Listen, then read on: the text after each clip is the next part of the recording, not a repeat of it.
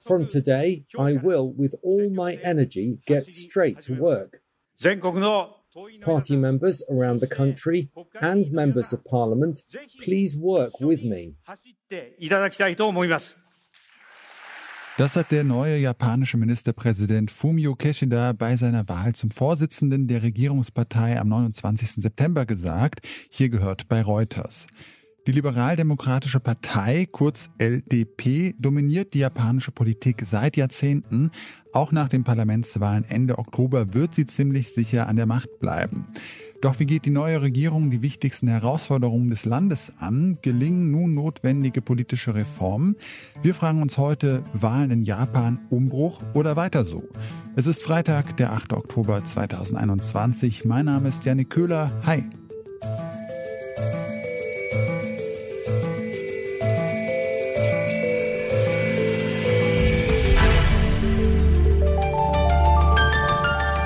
Zurück zum Thema. Die LDP ist seit 1955 fast durchgehend an der Macht und hat so die politische Kultur Japans maßgeblich geprägt. Japanische Politik spielt in westlichen Medien oft keine besonders große Rolle und deshalb wollen wir erstmal einen Blick auf das politische System in Japan werfen. Dafür habe ich mit unserem Chef vom Dienst Lars Fein gesprochen. Er war im vergangenen Jahr selbst einige Monate in Japan und hat mir gesagt, wie sich das politische System vom deutschen unterscheidet.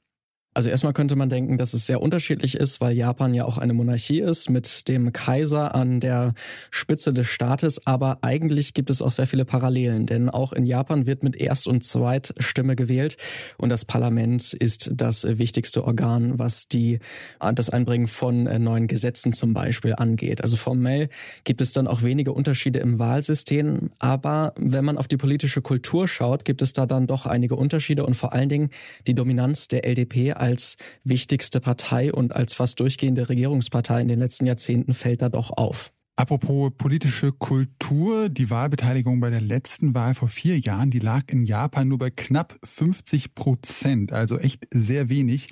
Wieso ist die japanische Bevölkerung denn so politikverdrossen? Ja, das äh, könnte man sich dann auch äh, fragen. Es, es, hat wahrscheinlich vor allen Dingen auch mit der LDP wieder zu tun, der konservativen Regierungspartei.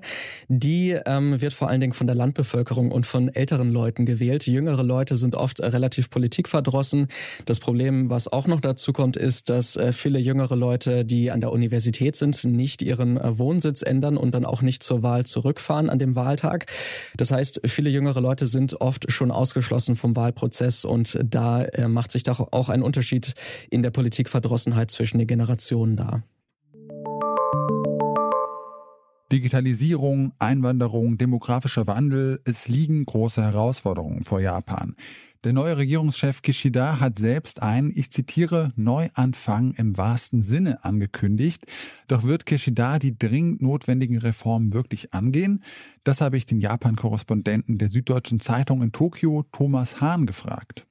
Ja, also da müsste man, sollte man skeptisch sein, also oder wäre ich skeptisch jetzt, ehrlich gesagt, ob das wirklich eine Reformregierung wird, ist auch die Frage, wie reformfähig Japan überhaupt ist. Grundsätzlich, ähm, wenn man auch auf das Kabinett schaut ähm, und, und auf die Mechanismen, die dazu geführt haben, wie dieses Kabinett zustande gekommen ist und wie überhaupt Fumio Kishida in dieses Amt gekommen ist, ähm, hat man jetzt nicht unbedingt den Eindruck, äh, dass hier eine Reformregierung an die Macht gekommen ist, eher im Gegenteil. Ähm, was er ja besonders versprochen hat, ist eine, eine sozialere Verteilung von, von Wohlstand, also ähm, Wachstum generieren und, und diesen Wachstum dann ähm, gerechter verteilen, sozusagen mehr an den Mittelstand.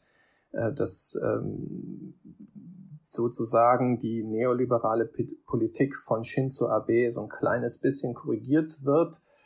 Ähm, aber das ähm, daran, da, daran, daran muss man ihn auch, auch messen. Also das, das muss, sollte er dann auch tatsächlich schaffen. Wenn er das nicht schafft, dann äh, ist er, ist er mit dieser Ankündigung gescheitert. Und ansonsten muss ich ganz ehrlich sagen, so ganz viel an Reformen hat er hat er gar nicht angekündigt. Sie haben ganz am Anfang schon gesagt, dass die Japanerinnen und Japaner jetzt nicht so äh, total begeistert sind von ihrem neuen Regierungschef. Auch generell in den letzten Jahren waren viele Japanerinnen und Japaner nicht wirklich zufrieden mit der Politik der Regierung.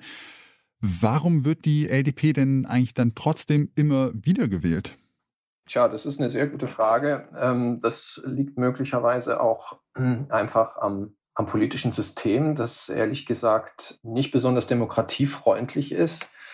Also es hat, hat viele verschiedene Gründe. Es hat auch äh, sozusagen, ähm, äh, sozusagen liegt auch in der Erziehung. Japan ist fast seit, seit Beginn, ähm, seit, also seit 1955 fast durchgehend von der LDP regiert worden. Da gab es zwei kurze Phasen, eine ganz kurze und eine, eine dreijährige Phase, äh, an der ähm, andere Parteien an der Macht waren.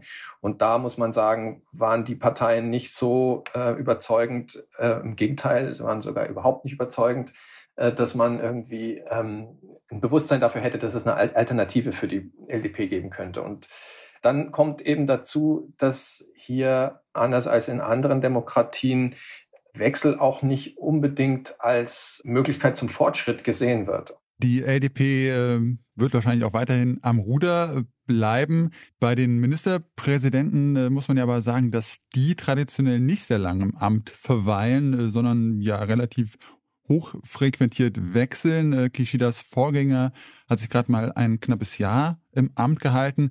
Können denn in so einer kurzen Zeit dann notwendige Reformen überhaupt effektiv angegangen werden? Nein, also ich glaube, man muss, man muss grundsätzlich Japan, also äh, die, die, die Fragen sind alle sehr richtig und sehr klug. Das äh, ist nur so, dass äh, die kommen alle sozusagen aus, aus dem deutschen Verständnis oder dem europäischen Verständnis von, von demokratischer Politik also die sich ja herleitet davon, was muss man tun, um konkrete Probleme zu lösen. Und die japanische Politik, die tickt ein bisschen anders. Ohne das, zunächst einmal, ohne das bewerten zu wollen, das kann ich auch noch machen, aber äh, es ist einfach so, dass das Allerwichtigste für dieses Land oder äh, es, es ist ein konservativ äh, regiertes Land, in dem ähm, das, das wirtschaftliche Wachstum und überhaupt die Wirtschaft das, das, das alleroberst, die alleroberste Priorität hat. Hier wird auch nicht ähm, großartig über, über Politik gegen den Klimawandel ähm, debattiert. Natürlich ist das auch ein Thema, aber es wird jetzt nicht im, im ganz großen äh, Stil debattiert. Das große Thema ist eigentlich immer die Wirtschaft. Und da gibt es schon Reformen und, und Anpassungen oder so, aber sie sind nie so ganz radikal. Sie, sie, sie gehen immer nur in kleinen Schritten vorwärts. Auch wenn es nur in kleinen Schritten vorwärts geht, einige Reformen wird auch die LDP angehen müssen. Auch viele Japanerinnen und Japaner wünschen sich Veränderungen. Doch welche davon ist die Regierung von Ministerpräsident Kishida überhaupt bereit anzugehen? Das hat mir mein Kollege Lars Fein noch einmal zusammengefasst. Also es geht ähm, natürlich um Wirtschaftsreform, vielleicht auch ein äh, paar, die auf ähm, ja die alternde Bevölkerung abzielen, dass man damit besser umgehen kann. Allerdings äh, gibt es einige Reformen, die von der Partei garantiert nicht angegangen werden und das sind vor allen Dingen die Sozialreformen. Ein Beispiel dafür wäre eine äh, liberalere Politik, was zum Beispiel auch die Nachnamen angeht. Das ist relativ kurios, dass in Japan die Frauen bei der Hochzeit oder nach der Hochzeit den Nachnamen des Ehemannes annehmen müssen. Es ist überhaupt nicht möglich für sie, ihren Geburtsnamen beizubehalten. Das äh, stößt auf viel Kritik in großen Teilen der Bevölkerung, aber die LDP will das unbedingt so behalten, um halt die traditionelle Familie zu stärken. Und da gibt es noch einige andere Beispiele, die eine ganz klare rote Linie für die Partei darstellen, die auf jeden Fall nicht geändert werden. Aber es gibt zum Beispiel auch ähm, Reformbedarf ja im Bereich der Digitalisierung. Und da hat zum Beispiel auch schon der Vorgänger von Kishida mit einer neuen Digitalbehörde vorgelegt. Also auch die LDP hat zumindest ein paar Bereiche, wo man sich auf Reformen einlassen lassen könnte. Veränderungen ja, aber lieber nicht zu viele. Das scheint die Devise des neuen japanischen Ministerpräsidenten Fumio Kishida zu sein. Am 31. Oktober sind Wahlen in Japan. Danach setzt sich ein neues Parlament zusammen. Die Regierungspartei LDP wird ziemlich sicher auch danach wieder fest im Sattel sitzen. Der begrenzte Reformwille der Partei könnte aber immer problematischer werden, wenn drängende Themen wie der demografische Wandel oder die für die Wirtschaft so wichtige Einwanderungspolitik nicht angegangen werden. Das war's von uns für heute. An dieser Folge hier mitgearbeitet haben Charlotte Müller, Jonas Nikolik, Mara Muck, Anna Luku und Andreas Popella. Chef vom Dienst war Lars Fein und mein Name ist Janik Köhler. Ich sag ciao und bis zum nächsten Mal. Zurück zum Thema vom Podcast Radio Detektor FM.